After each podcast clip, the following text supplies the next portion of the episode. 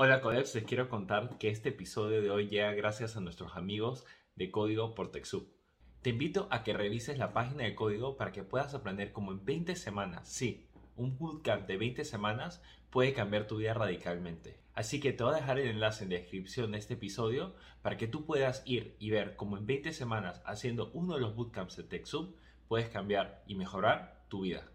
Ahora sí, sigamos con el episodio de Confesiones de un Junior Dev. Chao, chao. Hola Codeps y bienvenido a un nuevo episodio de el podcast de Confesiones de un Junior Dev. Hoy nos acompaña Silvia que nos va a estar contando sobre cómo entró al mundo de la programación, qué está haciendo hoy en día y la cosa más importante de ese podcast es cuál es su confesión.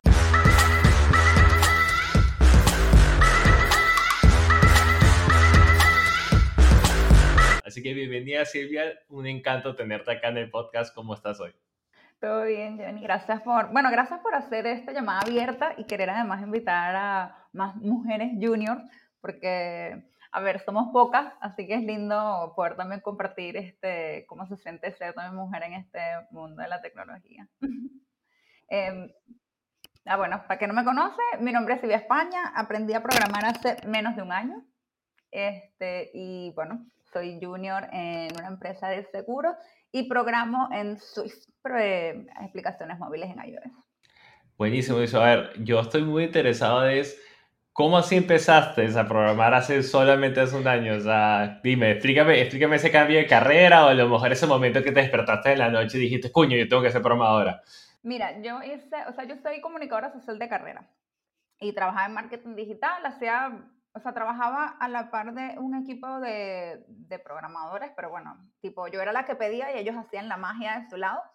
Este, una vez así, de jiji, jajaja, el que era el coordinador del equipo me dijo, ay, deberías hacer el curso de introducción a la programación. Y yo dije, no, no, porque me van a dar más trabajo, ya estoy hasta aquí de trabajo, no quiero, no, no, no, no, no. Eh, pasaron cosas, pasó la pandemia, una crisis de los 30, como digo yo, y dije, mira, ¿y si hago esto que me dijeron una vez? Así que bueno, me metí en un, en un bootcamp de programación que empezó en marzo del año pasado, empezó, o sea, por eso digo un año, y un año no cuenta porque hace un año empezaba HTML, o sea, que tampoco sabía hacer nada. y, y, bueno, sí, terminé eso y terminé haciendo mobile, no sé, bueno, sí. Eh, y este bootcamp, cuéntame un poquito cómo fue, qué tan largo fue, cuántos días eran, este, era intensivo todos los días. Sí, intensivo completo, o sea, eran tres meses eh, al 100%, un mes hacíamos HTML, un mes hicimos JavaScript y luego un mes eh, utilizamos React. luego tuvimos 15 días de lo que, bueno, 15 días, una semana y pico, de lo que llaman como, este, como una ayuda al trabajo que eran pues charlas, vinieron a hablar con nosotros personas que hacen entrevistas, este, prepararnos para, o sea, para ir a buscar trabajo, porque, o sea, hay que ver, ¿sabes? Este, entonces nos prepararon un poquito para eso y ya luego era, bueno, eres libre, te ibas para la calle con esos tres meses de, de información y la cabeza de este tamaño, porque, porque es muchísimo para tres meses. Y bueno, sí. Y creo que a muchas personas le va a interesar bastante esto porque a mí siempre me preguntan a través de Instagram, de Twitter, o sea, ¿cuál es, qué considero yo es la mejor manera de aprender programación y si los bootcamps valen la pena y todo eso. Por eso que creo que voy a tocar un poquito de específico este tema. Tú personalmente, sin decir nombre porque no vamos a echar a nadie debajo del bus ni nada de eso, ¿cómo te sentiste al, salir del bootcamp? Eh, honestamente, o sea, de verdad, acá lo que yo quiero entender es, ¿te sentiste preparada? ¿Sentiste de que todo fue demasiado apurado? Eh, por ese lado, como que ese sentimiento, uy, terminé el bootcamp, ¿ahora qué? O, uy, estoy lista para echarle la calle, meterme en LinkedIn y estoy lista para buscar mi empleo. Yo creo que es súper personal. Eh, o sea, listo, listo, no te sientes. No me siento un año después y ya tengo casi siete meses trabajando, entonces tú me, me dices, ¿te sientes lista? Eh, no, todos los días me despierto y me pregunto qué carrizo estoy haciendo. Pero, mm, o sea, lo que estaba es asustada, por más que sea el bootcamp, es un, yo, yo siempre digo que es un oasis, es un espacio en el que te sientes demasiado seguro, en el que estás en igualdad de condiciones con todos tus compis, entonces es como todo bien, pero claro, de repente son tres meses, que es eso, es muy rápido para mucha información y luego es bueno, a volar, ¿sabes? Te dan una patada del nido y o vuelas o te estrellas allá abajo. Entonces, creo que ese pedazo entre que sales y empiezas a buscar trabajo, para mí fue una cosa de actitud, si se quiere. O sea, es un poco como, bueno, o me creo el asunto yo o más nadie se lo va a creer. Entonces, sí creo que para que el bootcamp valga la pena, tienes que estar con una mentalidad demasiado enfocada eh, y no te puedes quedar, o sea, yo te estoy diciendo, el bootcamp era intensivo y luego yo era más intensa conmigo misma también. Eh, tienes que estar claro que vas a llorar, que te vas a frustrar, que yo que soy una persona súper poco paciente, crecí un montón porque si algo te enseña la programación es a ser paciente y, y, a tolerar la frustración de una manera distinta. Y bueno, también me sorprendí a mí misma porque dije, Dios mío, no lo puedo creer, sobreviví todo esto. Eh, y luego es la cuestión de, bueno, ¿qué voy a hacer cuando salgo? Por suerte nosotros, este, a nosotros nos asignan un mentor por varios meses. Para mí el tema de tener un mentor es clave. O sea, es lo mejor que me pudo haber pasado. Eh, al sol de hoy he tenido dos mentores. Tuve este que, que me dieron del, del, bootcamp, que me ayudó mucho con la parte de la búsqueda del trabajo, de creer en mí misma, porque eh, es esa cuestión de que sales y tú dices, no, mira, ¿cómo yo voy a competir con personas que lo mejor hicieron un FP o una carrera? Este, te sientes un poco que estás metiendo, o sea, te sientes un poco intrusiva, ¿sabes?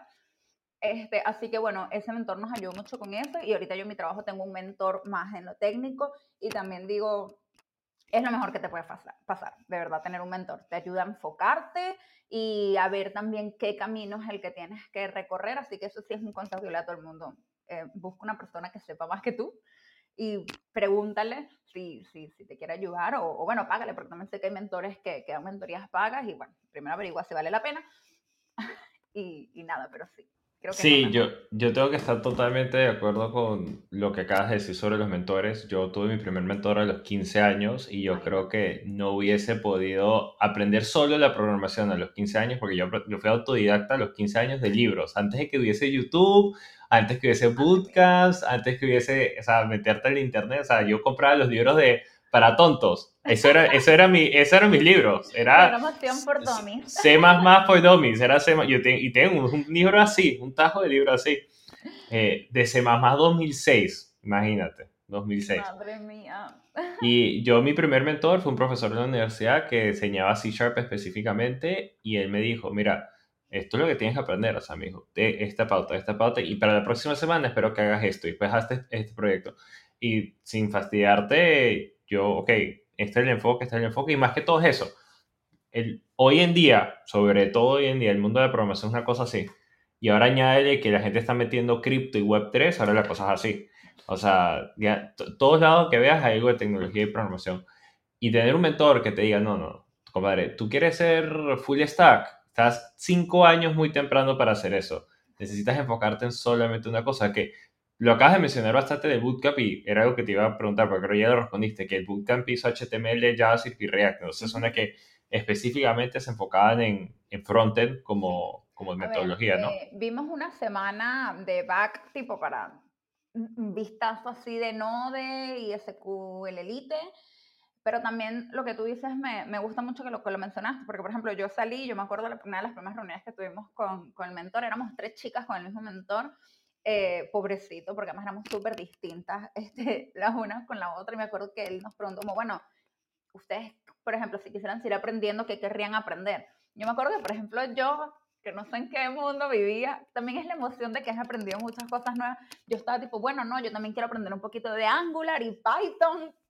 Amigos, o sea, yo, estaba, yo quería meterle todo al mundo y él era como, cálmate, o sea, sigue aprendiendo React, o sea, que como que todavía te falta un montón pero yo también venía como un poco con ese chip del, del bootcamp de aprender un montón y a todo mar, y él me dijo como que humanamente no es posible que sigas con este ritmo, o sea, te vas a morir, te vas a quemar eh, y no puedes, o sea, respira, cálmate, este, y sigue, y se sigue profundizando en lo que estás, que ya luego verás, porque él también me decía, vas a entrar en un trabajo y a lo mejor en ese trabajo van a necesitar algo y a lo mejor te vas a terminar yendo a profundizarte ahí y bueno, mira tú lo que me pasó, que terminé haciendo móvil, ¿sabes? O sea, que nada que ver.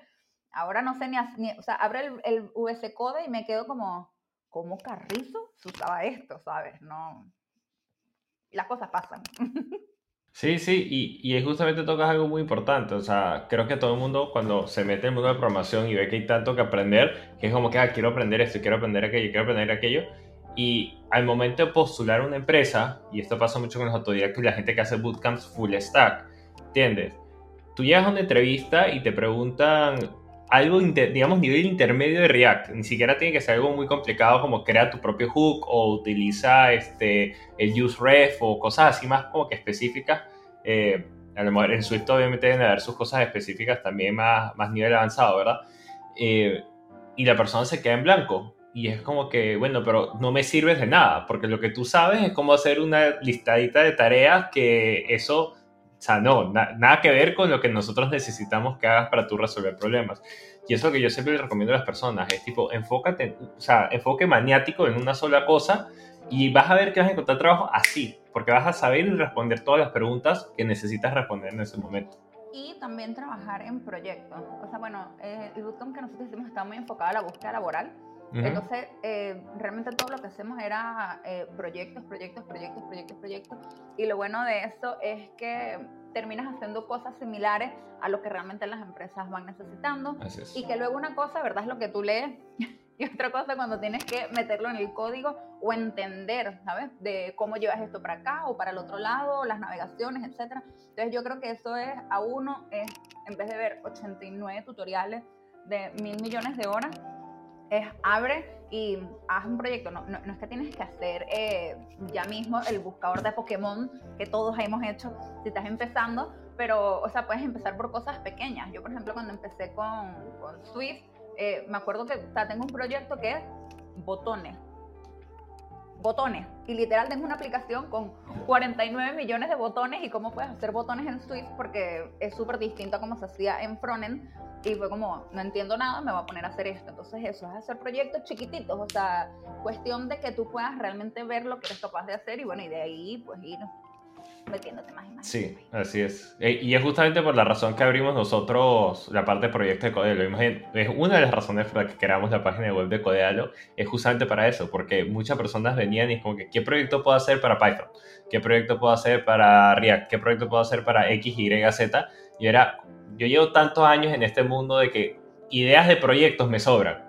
Porque una cosa hermosa de la programación es que más aprendes, más te das cuenta de lo que puedes hacer y más cosas quieres hacer. Entonces dije, bueno, voy a compartir mis ideas locas a través de, de Codealo este, y los proyectos.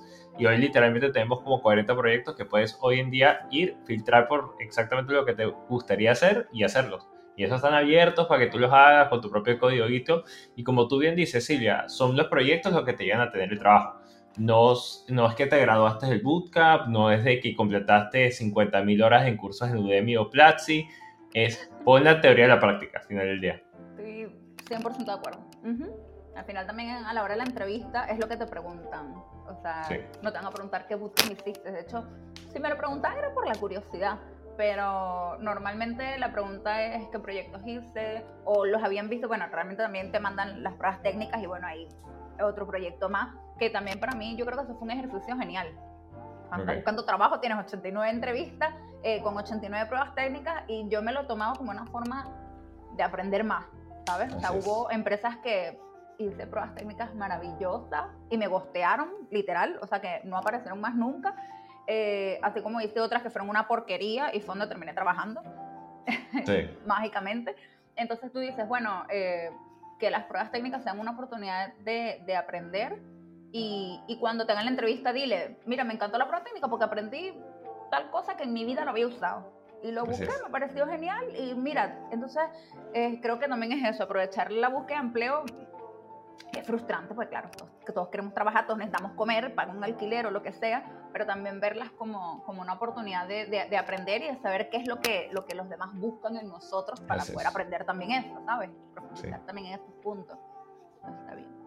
No, me encanta y, ahorita que estamos pasando con, con ciertas personas haciendo la mentoría, yo le dije, tipo, yo cuando estaba en la universidad y estaba preparando para una entrevista con Google, Amazon, Facebook, estas empresas gigantes que sé que las entrevistas son jodidamente difíciles, eh, yo calentaba con empresas chiquitas. Eh, Home Depot, Target o, el, aplicada para la área de tecnología del supermercado, que sabía que las entrevistas eran fáciles porque no eran tecnología tan fuerte, pero vas calentando, vas practicando, vas sacando cosas como que, ah, me están haciendo tipo este tipo de preguntas, como que no lo sabía. Entonces siempre es chévere eh, no ver la parte de que, uy, hice una entrevista y me gostearon, sino verlo como una parte de aprendizaje y para que el momento cuando aterrice la entrevista con esa empresa que de verdad quieres trabajar, estés listo y no tengas como que los nervios ni te entre síndrome de impostor como tal. Tal cual. No, y una cosa me ayudó muchísimo a mí que me lo, que me lo dijo mi, mi mentor, es que como yo hablo mucho y, me voy por la rama, me dijo, hazte una lista, un checklist que tú tengas hacia vista de ojo. Entonces me decía, y, y ponte, Silvia, las cosas que tú quieres que el entrevistador recuerde de ti, eh, que sabes usar Agile, que conoces los hooks, que sabes trabajar React con clases y funciones, cosas así. Entonces eran como puntitos que yo me puse. Entonces, entonces me dijo, tú cuando cierres esa computadora tienes que saber que esos puntitos ahí tú los dijiste y a la otra persona le quedaron claros. ¿Cómo se lo vas a decir? Eso es problema tuyo. Tú ve viendo cómo la conversación te va llevando o también tratas de hacer que la conversación vaya a esos puntos, ¿no? Sí. Pero a mí eso me ayudó un montón porque siento que por más que sea cuando terminaba las entrevistas, no me quedaba con esa sensación de, uy, le hubiera dicho, dicho tal cosa, ¿por qué no le comenté aquello? No, o sea, a lo mejor decía, bueno, me fue mal, pero que no sé, no, tuvimos feeling. Que claro, pasa, porque también el, el, encuadre cultural, como digo yo, a veces ocurre, a veces no. Pero, pero yo sabía que lo que, lo, lo, que yo quería que ellos supieran de mí, se lo llevaron y no, y no iba a haber arrepentimientos por esa parte al menos. Así es. Así es, muy importante. No, muy importante lo que dice Silvia. Y ahora, hay una cosita que sí me parece interesante porque también tengo personas que me preguntan de que si la edad es algún tipo de factor en el momento de aprender o empezar en el mundo de la programación. Claramente tú eres un caso de éxito de que no es necesario tener 18 años o tener 25 años para hacer un caso de éxito en la programación, sino que la edad a lo mejor es totalmente subjetiva y ya al final de cuentas depende de la empresa también en la que estés trabajando. Mira, yo tengo 30, o sea, cumplo 35 años en julio. No soy la más joven, o sea, no soy la mayor, perdón, de las chicas con las que estudié y todas tienen trabajo de las que son mayores que yo. Y yo no tengo hijos, por ejemplo, así que no, nunca tuve tampoco, nunca, nunca me he sentido juzgada por ese tema, pero tampoco me sentí juzgada por la típica pregunta que algunas empresas todavía hacen de que, ¿quieres ser mamá? Por suerte no pasé por ese mal rato, aunque tengo compis que sí. Pero en general, eh, compañeras que incluso tienen más edad que yo, que tienen hijos, están trabajando, eh, no, no, tuvieron problemas. Como todas las cosas, a veces algunas conseguimos trabajo más rápido, otras más lento, pero porque también conseguir trabajo es como conseguir un apartamento en alquiler. O sea, hay una mezcla de factores y uno de ellos también es la suerte. Este, entonces, bueno, a veces se te da más rápido, a veces se te da más lento, pero en general todas tuvimos buenas experiencias y la edad no ha sido para nada un, un factor limitante y pues, a menos que tú sientas que no. No, no creo que no haya excusa, ¿no? Yo creo que si quieren aprender a programar, que lo intenten. Si no, es que en el, o sea, tú lo que tienes que pensar es, en un año, si yo no hago esto, en un año yo voy a decir, verga, qué estúpida, porque, porque no lo intenté. O sea, no, o sea, no te quedes con la idea porque luego vas a estar, ve, ¿qué hubiese pasado si yo lo hubiese hecho? Hazlo. Lo peor que puede pasar es que te des cuenta que no te gusta y ya, aprendiste algo nuevo y sigues tu vida con otra cosa. Exacto. No pierdes nada, la verdad.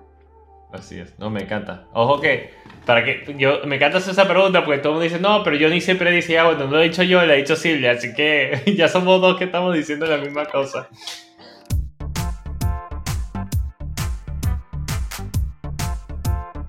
Este, mira, Silvia, entonces vamos a pasar a la parte que más me gusta del podcast, que es donde vas a contarnos a nosotros tu confesión.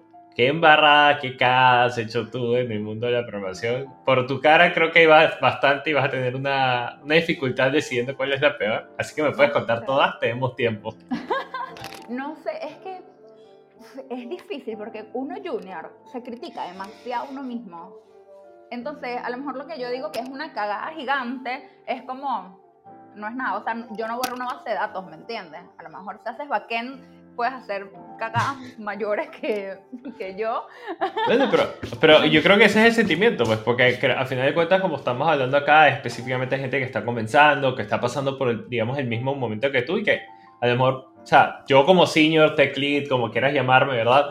Como tú dices, lo que hiciste tú es, ah, que a mí me pasa todo el fin de semana, ¿entiendes? O sea, cero peo, pero para ti es como que uff, no, irremediable, porque a lo mejor a ti te toma una hora arreglarlo y a mí me toma 15 segundos, ¿entiendes? Entonces para mí eso, el, la gravedad de la situación es totalmente diferente. No, no, es que te quieres morir. O sea, por ejemplo, em, me pasó una vez que, ya, tiempo, mi primer, para mí la primera, es que no fue una cagada ni siquiera, porque no afectó a nadie, pero me sentí como la perdedora más grande del mundo. o sea, no, es que fue así, fue eh, en el trabajo en el que estoy, cuando me hicieron o sea, cuando me mandaron a hacer la prueba técnica, no la pude terminar.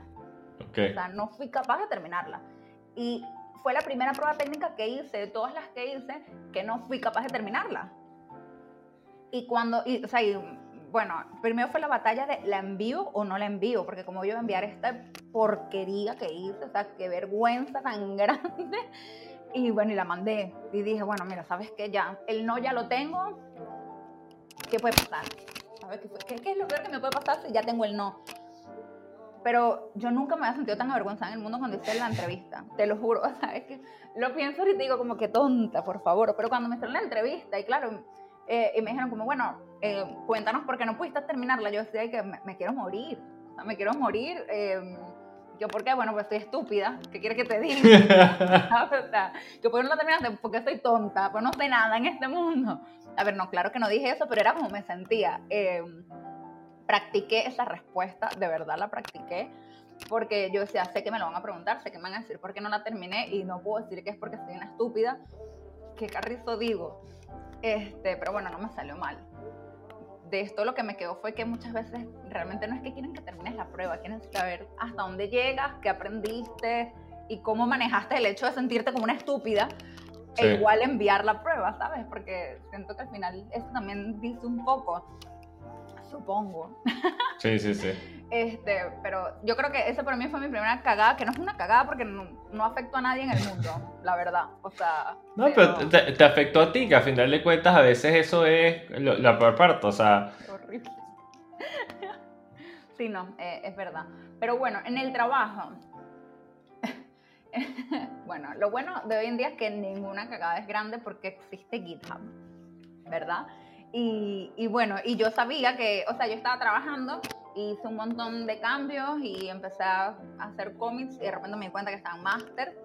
De repente me quise matar, matar, o sea, morirme muerta, pero yo dije, ¿ahora qué hago?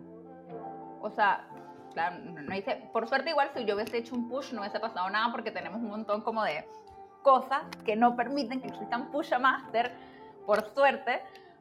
Pero claro, yo de repente decía, ¿cómo yo le digo a mi mentor? Que tengo como dos días trabajando en máster y no tengo ni idea de cómo arreglar esto, porque además yo dije, voy a buscar en internet primero porque me moría de pena y porque a mí no, yo, esto o sea, es una cosa mía, yo antes de preguntar nada a nadie, trato de buscar las soluciones por mi cuenta, primero porque siento que aprendo un montón así, y segundo porque si te voy a hacer una pregunta, quiero que sepas que lo intenté, o que intenté algunas cosas y no funcionaron y quiero saber cómo lo harías tú desde tu experiencia, por decirlo Claro, sí.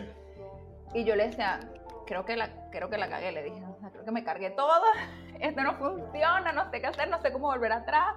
Este, al final resulta ser que nosotros usamos algo que se llama Source para gestionar los cómics esas cosas. Y al final hay una manera como que súper fácil de poner que los últimos cómics se vayan para una rama. Yo lo hubiese sabido, no. Me quería morir, me sentí muy mal, muy mal. O sea, era como Además es que no solo es que, no solo pensé que verdad había dañado el proyecto, o sea, porque literal yo decía, o sea, jodí, la aplicación, esto lo usa un gentío, em, Dios mío, ¿qué va a pasar? ¿Sabes? Pero además era como quitarle el tiempo a la otra persona, creo que fue también lo que me, lo que me hizo sentir mal. Es como, claro. o sea, ahorita yo le tengo que decir a este hombre que sí está haciendo cosas de verdad, no yo que estoy arreglando boludeces en la aplicación le tengo que decir a esta persona que está haciendo, montando servicios en la aplicación, que tiene que venir a sacarme la barra del pato con Git. O sea, ni siquiera con algo de la, de la tecnología que estamos utilizando. Es como, Dios me van a votar, no va a pasar el periodo de prueba. no va a pasar el periodo de prueba. Esto es, es así. Pero bueno, ya pasé el periodo de prueba. otra, vez, otra vez, como te digo, o sea, yo a veces estaba en la situación de tu mentor y tú me veces venido a decir eso y yo me veces mataba la risa primero de todo, me he reído y te he dicho, te he preguntado, Silvia, ¿cuánto tiempo llevas tú con este peo? Y tú me has dicho como que tres horas. Yo dije, bueno, la próxima vez vienes y me lo dices rapidito porque esto se arregla así y te muestro cómo se arregla en dos líneas de, de Git. Dos minutos, sí, Pues mira, yo he estado ahí, yo igual que tú, yo he estado en momentos donde yo hago un git merge, un git, este, un git pull y de la nada tengo 500.000 conflictos y es como que, oh Jesucristo, ¿qué voy a hacer? Y es pasar dos horas entendiendo cómo es que se, o sea, se jodió toda la cosa. Entonces, tranquila, normalmente los seniors eh, o las personas que, que, ya llevan varios años programando ya hemos pasado por ahí y nos da risa cuando los juniors vienen con esto y nos dicen, no, he pasado cinco horas por la misma razón que tú lo acabas de decir. Coño, me da vergüenza de verdad venirte con un problema tan, tan bobo. Y nosotros es como que, no, o sea, oh, tranquilo, ya hemos pasado por eso y estamos acá para, para ayudar. bueno, mira, lo que tú dices de, de avisar cuando, cuando tenemos las cosas a veces más pronto, yo peco de eso todo el tiempo, o sea, todo el tiempo. A mí me pasó una vez que hice, o sea, hice un pool de máster, pero tenía la rama mil años luz. Parecía que estaba todo bien. O sea, a, o sea, a primera instancia no parece haber ningún inconveniente. Yo seguía haciendo mis cosas, chucuchu, chucuchu. De repente hago un build y, o sea, petó. Pero cuando digo que petó la máquina, fue que me salían miles, pero, o sea, cientos de errores, literal, cientos de errores. Me salía que habían cosas que ni siquiera existían en el proyecto y yo dije, ¿qué carajo hice? O sea, ¿qué toqué? Y entonces yo era como revisando los cómics y yo diciendo, no, no borré nada, no borré nada, pero yo dije, bueno, a lo mejor me, me, llevé un archivo sin querer, eh, no, mm, bueno, voy a tratar de traerme máster de nuevo, me seguía saliendo que habían módulos que no existían, que habían partes del proyecto que no estaban, me faltaban features biométricos, cosas, y yo estaba como, Dios mío, ¿qué pasó? Por favor, ¿qué pasó? Bueno, resulta ser que todo era simplemente como que tenía que generar el proyecto de cero, porque habían cambiado una cosa y simplemente tenía que cerrar y volver a generar el proyecto. O sea, literal, estuve como dos horas y de repente le dije, eh, se llama Xavi, mi mentor, Xavi, no sé qué pasó, no sé qué toqué, le mandé una captura de pantalla, me dije, cerrale y genéralo de nuevo. Y yo dije, tengo dos horas en esto. Es lo que tú dices, se murió la risa, me hubiese dicho antes. Y yo, esto tiene que venir con una, con, con, una advertencia. Cuando hagas este sí. genera el proyecto de nuevo, qué sé yo. Pero bueno, ya no me pasa. O sea, a ver, ahorita me pasó una vez y ahorita cada vez que veo que la broma eh, empieza a mostrar errores por todos lados, digo, vamos a cerrar, vamos a generar el proyecto de vuelta, a ver si, si un paquete nuevo, una cosa. Pero no, no. Eh, es tonto, es tonto, es verdad. Uno se queda con que viendo el mismo error, lo intentas y al final hay cosas que es lo que tú dices. Eh, pasa tan los seniors, lo que uno está, lo que uno no ve, eh, lo ven en un segundito y que es tal cosa, chao. Sí, sí, sí. Pero bueno, de eso se trata.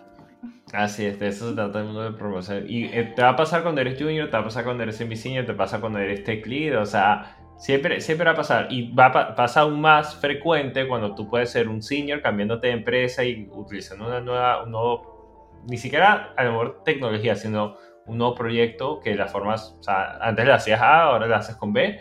Y nada, te toca entender el código y nada, o sea, pasa. Lo único que, claro, cuando ya tienes 5 o 6 años de experiencia encima tuyo, tú ves un error y es como que, ah, es, este es una variante de esta otra cosa que ya había resuelto antes, ¿entiendes? Y ya, entonces te metes, papá, y lo cambias rapidito. Pero para los juniors a veces no tienen esa claridad y, y se, se trancan. Sí, tienes razón en esto, pero voy a disentir también de eso. Yo creo que yo lo que me he dado cuenta a veces, ¿verdad? Y es genial. A ver, eh, o sea, me, me, parece cool me parece que son como las, las pequeñas victorias de los juniors. lo voy a decir yo.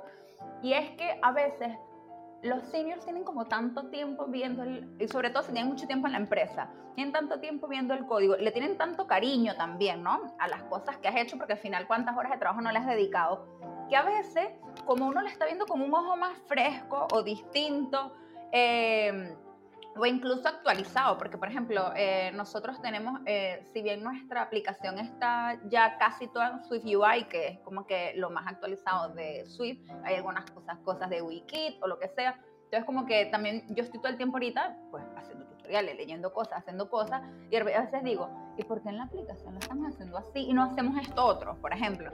Y de repente lo propongo y la gente dice como que, pues mira, sí que es verdad, sería más fácil, estaría mejor. Entonces como que ahí también tú te das cuenta que, que incluso siendo junior tú también tienes tus cosas que aportar. Parece mentira, da miedo decirlo, eh, que también lo digo, que yo lo digo, yo siempre, además yo ahora menos, pero al principio todo se lo decía a mi mentor y él como que era mi altavoz, por decirlo de algún modo, ahora ya no, ahora ya no me lo permite. Ahora yo le digo algo a él y me dice, dilo en el canal, díselo tú a Pepito. Y es como, yo no quiero hablar con nadie en el mundo, qué pena. Si me preguntan algo no vas a saber. Y es mentira, pues también es, necesario, ¿no? Uno se, se, atreva también a exteriorizar esas cosas. Pero sí creo que a veces los juniors lo que, lo que tenemos no por sobre los seniors, sino que yo creo que más bien complementa a los seniors, es que a veces como las tareas son tan automáticas para ustedes y menos para nosotros, em, nos podemos dar cuenta también de otras cosas. O incluso conseguimos a veces formas más fáciles porque pues necesitamos cosas fáciles porque somos junior. Sí, sí, sí. Entonces, este, creo que ahí también se genera una sinergia bonita y termina siendo como una cosa de, que realmente sí todos tenemos algo para aportar al equipo, aunque el 90% del tiempo sentamos que no. Ese 10% es mágico. Sí, sí, sí. No, tengo que estar de acuerdo con todo lo que, lo que me acabas de decir, Silvia, porque la verdad es que aportan demasiado los juniors en esos cambios de paradigmas y ver las cosas con un poquito más de claridad como tal especialmente cuando, como tú dices, ustedes están constantemente aprendiendo y, viendo las cosas nuevas que están saliendo y nosotros, pues ya, eh, veo cómo se hacía el botón y el botón ahora se puede hacer de manera B, que es 10 veces más eficiente, pero como el resto del código está en manera A, simplemente es copiar y pegar el código viejo, como que no cuadra, ¿entiendes? Pero siempre esa justificación como tal.